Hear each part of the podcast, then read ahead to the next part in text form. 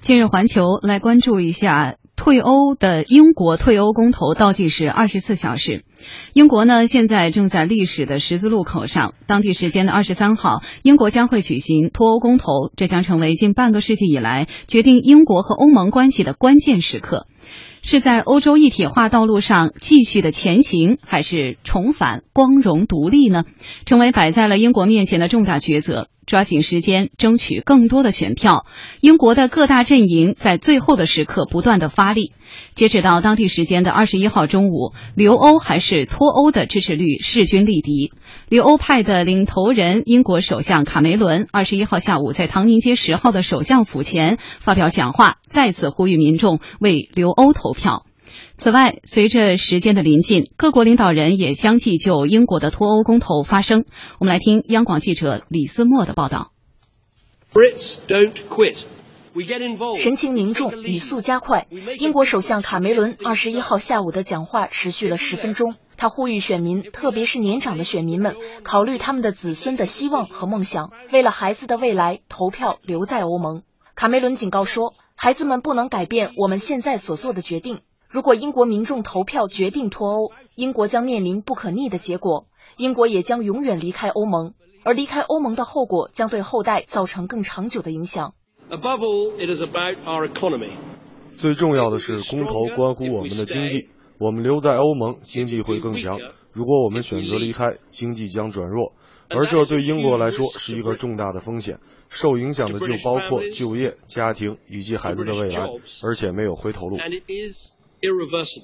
卡梅伦说：“无论是工党还是保守党，都相信英国留在欧盟比离开更好。留在欧盟对英国来说更加安全，并能与欧盟其他国家建立更强大的合作。”卡梅伦还表示，与其他二十七个欧盟成员国在一起，意味着英国在外交和处理气候变化问题上更能充当一个领导者。欧盟成员国的身份可以放大英国的声音。随着公投时间的临近，一些欧盟重量级人物也纷纷表态，警告英国脱欧的严重后果。欧洲理事会主席图斯克说：“如果英国脱欧，将会鼓励那些对欧盟持怀疑态度的国家离开欧盟，这将是欧盟走向解体的第一步。” The UK has achieved the position of a key state. 英国在欧盟已经处于一个关键国家的位置，如今他的声音比以往更加受到尊重。英国提出的很多关于欧盟的想法正获得全欧洲的支持，有很多事情我们可以一起去做。现在脱离欧盟毫无意义。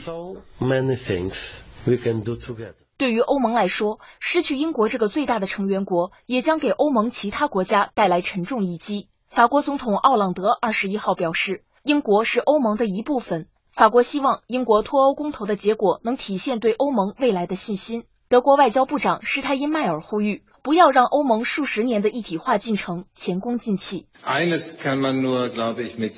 如果大部分英国人在此次公投中选择退出欧盟，那么这在第二天并不简简单单的意味着欧盟二十八个成员国要减掉一个，而将意味着给欧盟带来一场大地震。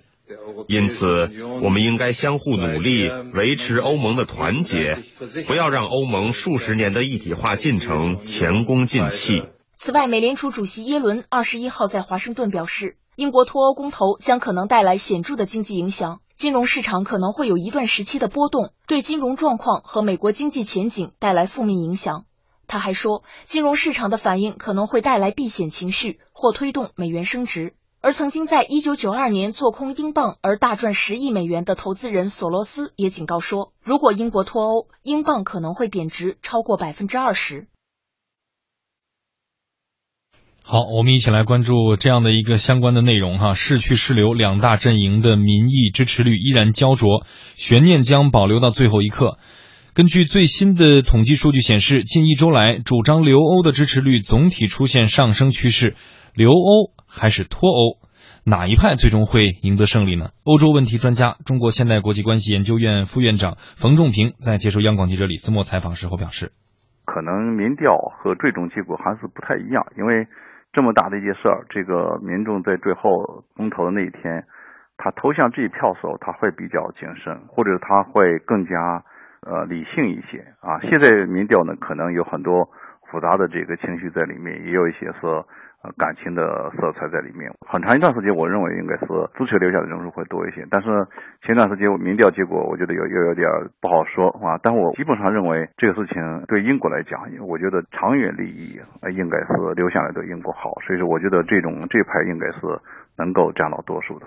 嗯，有分析指出呢，英国的公投是走还是留都是问题。某种程度而言，英国脱欧公投并非在好与坏、是与非之间做出抉择，更像是一项两难的抉择，只能够两害相权取其轻。冯仲平认为。我觉得现在这个英国要离开的话，在一些局部问题上可能会对英国有些好处，但总体上来讲呢，我觉得对英国是弊大于利，因为它离开了这样一个全世界最大的一个统一市场，有五亿人口的一个统一市场，它的出口、它的经济增长，它这么多年和这个欧洲的这种相互依赖的这种关系，经济上相互依赖的关系，可能都会重新要思考。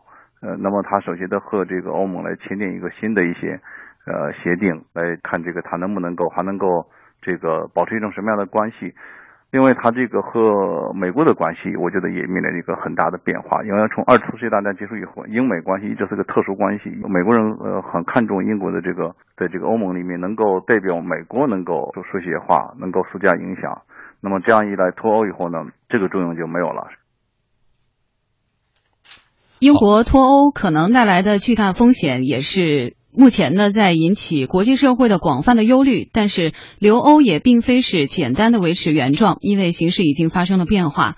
冯仲平撰文指出，无论是英国脱不脱欧，欧盟都需要改革。那么在欧洲高度一体化的进程当中，欧盟如何保障全体成员国的利益？我们再来听听他的分析。欧洲一体化过去六七十年一直在发展，但是呢。近几年来，这个反对欧洲一体化的声音也在上升啊。他们受到这个英国的这个刺激以后呢，可能这种力量会更加发展的会更快一些。这个事情，我觉得对欧盟是一个很重要的事情，他必须思考这个问题，要要要想办法应对这个事情。如果说这个公投结果是英国退出去了，那么这就对欧盟来说，就欧欧盟的危机感就更加重了啊。我觉得他必须要考虑重新。大的要调整改革，那么现在你比如说法国、德国，这是我我们认为是，呃，欧盟的两个发动机，就是一体化怎么发展，还是发展不发展，都取决于他们两个啊。那么我想他们会根据新的形势啊，重新思考下一步欧盟的这个发展呃怎么走，路怎么走，哎。英国公投将会给全球经济带来具体怎样的短期影响？而一旦真的脱欧了，呃，给英国又将带来哪些长期的影响呢？肖峰老师。嗯，毫无疑问哈，大家实际上都不看好。如果要是英国脱欧的话，那么不看好英国的经济。呃，这个，当然对中国人来说啊，我要说两句啊，就是对中国人来说，实际上是有利有弊的。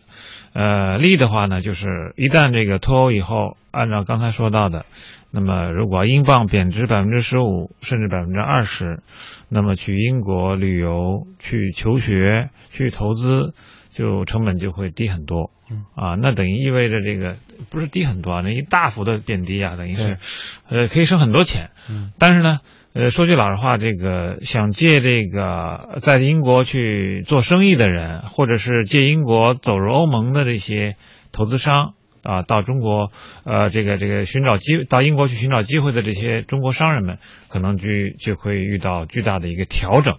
因为原来这条路就走不通了嘛，嗯啊，这个可能就要投呃调整这个自己的这个投资的战略，这是对投资商来说。